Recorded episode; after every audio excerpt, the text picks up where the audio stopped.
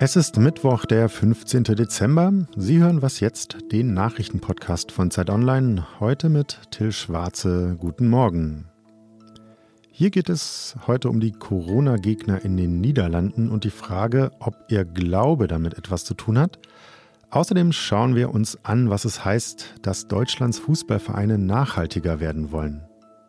Davor gibt es aber erst einmal die Nachrichten. Ich bin Matthias Peer. Guten Morgen. Wer eine Corona-Auffrischungsimpfung erhalten hat, soll künftig von Testpflichten weitgehend befreit werden. Darauf haben sich die Gesundheitsminister von Bund und Ländern geeinigt. Ärzte und Patientenvertreterinnen kritisierten die Entscheidung mit Blick auf die Ausbreitung der Omikron-Variante. Außerdem droht Deutschland offenbar ein neuer Impfstoffmangel. Laut Bundesgesundheitsminister Karl Lauterbach sind für die Booster-Kampagne von Januar bis März nicht genügend Impfdosen bestellt worden. Olaf Scholz gibt heute im Bundestag seine erste Regierungserklärung als Bundeskanzler ab. Eine Stunde lang wird er darin die wichtigsten Vorhaben seiner Regierung für die kommenden vier Jahre erklären.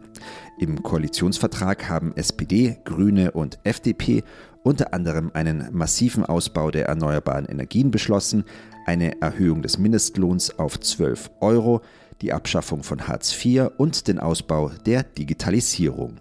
Nach der Rede von Olaf Scholz haben die Abgeordneten im Bundestag zweieinhalb Stunden Zeit für die Aussprache und Diskussion. Redaktionsschluss für diesen Podcast ist 5 Uhr. Werbung. Prime-Mitglieder hören Was jetzt bei Amazon Music ohne Werbung. Lade noch heute die Amazon Music App herunter.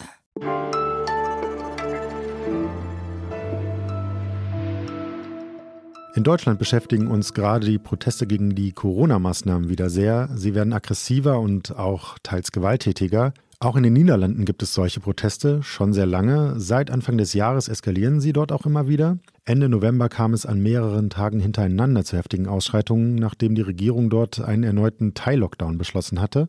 Das Vertrauen vieler Menschen dort in die Politik sei erschüttert, hieß es danach. Das wollen wir besser verstehen und schauen deshalb heute auf einen ganz besonderen Ort. Urk heißt dieser und Urk gilt in den Niederlanden als so etwas wie die Keimzelle der Corona-Proteste. Strenggläubig und deshalb impfunfreudig heißt es über die Bewohner. Ob das alles stimmt, kann uns mein Kollege Christian Fohren aus dem Gesellschaftsressort von Zeit Online sagen, der Irk besucht hat. Hallo Christian. Hallo. Warum gilt der kleine Ort an der niederländischen Küste des Eiselmeers als Hort der Impfgegner in den Niederlanden? Das kann man zunächst mal an den Zahlen ablesen. Ganz simpel, die Impfquote liegt dort bei aktuell knapp über 30 Prozent, während die Niederlande ziemlich weit fortgeschritten sind. Die liegen bei weit über 80 Prozent. Ähm, das gilt jetzt für Corona, es gilt aber auch für andere Impfquoten. Wenn man sich Masern und Co. anguckt, ist das in dem Ort auch traditionell niedrig, weshalb es da auch alle paar Jahre mal zu größeren Ausbrüchen kommt. Dazu kommt dann jenseits der Zahlen noch, dass äh, manche ja in diesem Ort eben auch den äh, Ursprung der Proteste in den Niederlanden gesehen haben. Ähm, das heißt, es ist nicht nur eine passive Verweigerung, sondern auch aktiver Widerstand dagegen, der dann eben auch lautstark kommuniziert wird. Mhm. Es heißt über den Ort 22 Kirchen auf 22.000 Einwohner gebe es dort. Der Glaube spiele bei dem Ganzen eine Rolle. Ist das so? Gibt es einen Zusammenhang zwischen strengem Glauben und niedriger Impfquote? Tatsächlich ist es erstmal auf jeden Fall so, dass der Glaube da eine zentrale Rolle spielt. Urk liegt im sogenannten Bible Belt. Das ist so eine Art Landstreifen, der sich vom Südwesten bis in den Nordosten zieht, ähm, wo vor allem strenggläubige Calvinistengemeinden äh, leben, die sich auch wirklich streng an ihre religiösen Gebräuche und Traditionen halten. Und einige dieser Gläubigen lehnen tatsächlich auch Impfungen aus religiösen äh, Gründen ab, so wie manche sogar ärztliche Behandlungen allgemein ablehnen.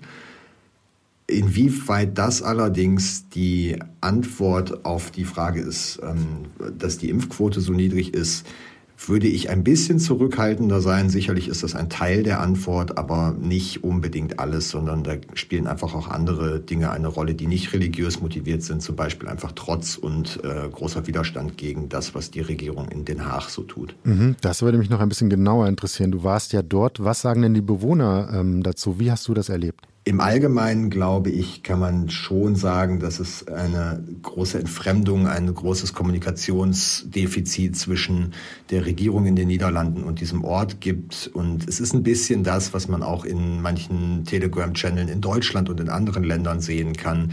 Es ist viel Frust darüber, dass die Regierung jemandem sagt, was jetzt zu tun ist und was nicht. Und man hält sich eher für diejenigen, die doch mit ihrem gesunden Menschenverstand das beantworten können und wollen sich da nicht so gegängelt fühlen und deshalb lehnen die es eben auch ab. Und die, die Stimmung ist ziemlich gereizt im Ort. Das heißt einfach auch so eine, als eine Form des Widerstands wird dann auch das Impfen abgelehnt. Genau. Herzlichen Dank für diese Eindrücke, Christian. Sehr gerne.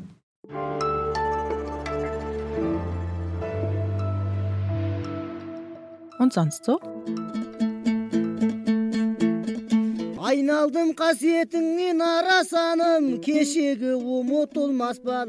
Was Sie gerade gehört haben, war ein Hirte aus der Mongolei, der über den unwiederbringlichen Verlust der Landschaft seiner Kindheit singt. Octave, so lautet sein Name, ist Teil eines Projekts der New York Times. Postkarten aus einer Welt in Flammen heißt es, und es geht um den Klimawandel. Open your eyes.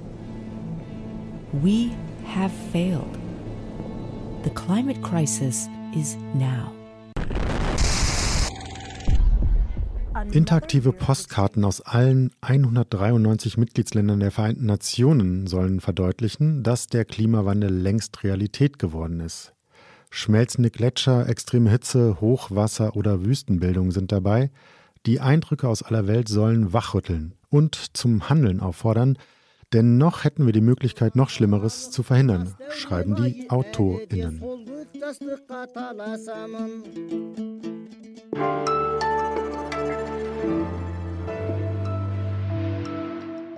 Von Spiel zu Spiel im Flieger, Trainingslager in weit entfernten Ländern, WM im Wüstenland Katar. Fußball ist jetzt nicht unbedingt das Erste, das einem einfällt, wenn es um das Thema Nachhaltigkeit geht. Das soll sich aber ändern. Das hat die Deutsche Fußballliga gestern beschlossen. Der Verband, in dem die Vereine der ersten und zweiten Fußball-Bundesliga organisiert sind. Ihr Beschluss sieht vor, dass ab der Saison 2023-2024 alle 36 Vereine der ersten und zweiten Liga erstmals auch Nachhaltigkeitskriterien erfüllen müssen, wenn sie dort mitspielen wollen. Und was das jetzt für den Fußball bedeutet, bespreche ich mit meinem Sportkollegen Oliver Fritsch. Hallo Olli. Hallo Till. Warum will der deutsche Profifußball jetzt mit Nachhaltigkeit punkten? Naja, wenn Deutschland schon nicht Weltmeister auf dem Rasen wird, dann wenigstens im Müll trennen. Aber er wird auch dazu gedrängt. Fans und Mitglieder fordern das von ihm, kritische Journalisten mitunter, vor allen Dingen aber auch Sponsoren, ähm, die auf Einhaltung von Nachhaltigkeitskriterien pochen. Diesem gesellschaftlichen Trend kann sich der Profifußball nicht mehr entziehen. Natürlich hat auch die Pandemie eine Rolle gespielt. Wir reden von einer zunehmenden Entfremdung vieler Menschen vom Fußball und die DFL reagiert nun darauf und das ist ein gutes Zeichen. Mhm. Was heißt denn äh, Nachhaltigkeit im Fußball? Fahren die Vereine jetzt nur noch mit dem Zug zu Auswärtsspielen? Ähm, Gibt es die Trainingslage nur noch in der Umgebung oder was kann man sich darunter vorstellen? Es gibt Vereine wie die TSG Hoffenheim, äh, die da auch schon eine Pionierrolle eingenommen haben. Es geht natürlich um sowas wie Trainingslager und Reisen von ihnen, aber auch um Emissionen im Stadion, Energienutzung bei Rasenheizung, bei Flutlicht. Aber natürlich muss man ähm, auch an Fans denken, die den Verein hinterherreisen, gerade bei internationalen Spielen. Ich sehe das jetzt noch nicht im Detail, wie das äh, auf alles auf Null soll in, in der CO2-Nutzung. Aber es passiert was. Es geht beim Thema Nachhaltigkeit nicht nur um Ökologie. Ne? Die UN hat 17 Entwicklungsziele. Da geht es um Fragen wie Armut, Teilhabe, Diversität. Äh, da können jetzt Fragen auf äh, Bundesligisten hinzukommen, mit denen sie sich befassen müssen. Die Antworten darauf sind nicht immer leicht. Wichtig ist aber, ähm, dass sie sich der Debatte stellen. Jetzt kann man ja beim Fußball, gerade wenn man jetzt auch an so eine bevorstehende WM wie in Katar denkt, bei so Nachhaltigkeit und dem Anliegen, das umzusetzen, den Verdacht bekommen, okay, ist das jetzt wirklich ernst gemeint oder nicht doch eher so ein Marketing- oder Beruhigungstrick? Trick. Wie schätzt du das ein? Wie ernsthaft ist das Anliegen für den deutschen Fußball? Die Gefahr, dass das zum Papiertiger wird, wie man so sagt, ist gegeben. Ich wäre da jetzt aber gar nicht so äh, pessimistisch. So ein Mentalitätswandel braucht natürlich Zeit. Klar fragt man sich dann natürlich so, ja, Rudi Völler, was hält der von dem Ganzen? Hält er das für Gedöns? ich hoffe, er hört jetzt nicht zu. Also ich glaube, es ist ein Anfang gemacht. Das ist ein wichtiger Schritt. Die DFL wird zur nachhaltigsten Sportliga der Welt. Die Konkurrenz ist auch nicht sonderlich groß, aber das macht sie wirklich gut und Jetzt gilt es, das zu prüfen, was in den nächsten Jahren davon umgesetzt wird. Und das ist natürlich auch eine Aufgabe für uns Journalisten. Wir dürfen gespannt sein also und werden das mit eurer Hilfe vor allen Dingen weiterverfolgen. Olli, danke dir für die Einschätzung soweit. Ich danke.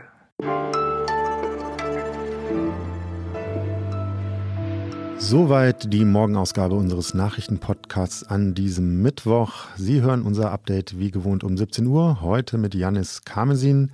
Ich hoffe, es hat Ihnen gefallen. Schreiben Sie uns gerne bei Fragen, Anregungen oder Kritik an wasjetzt.zeit.de. Mein Name ist Till Schwarze. Ich wünsche Ihnen einen wunderschönen Tag.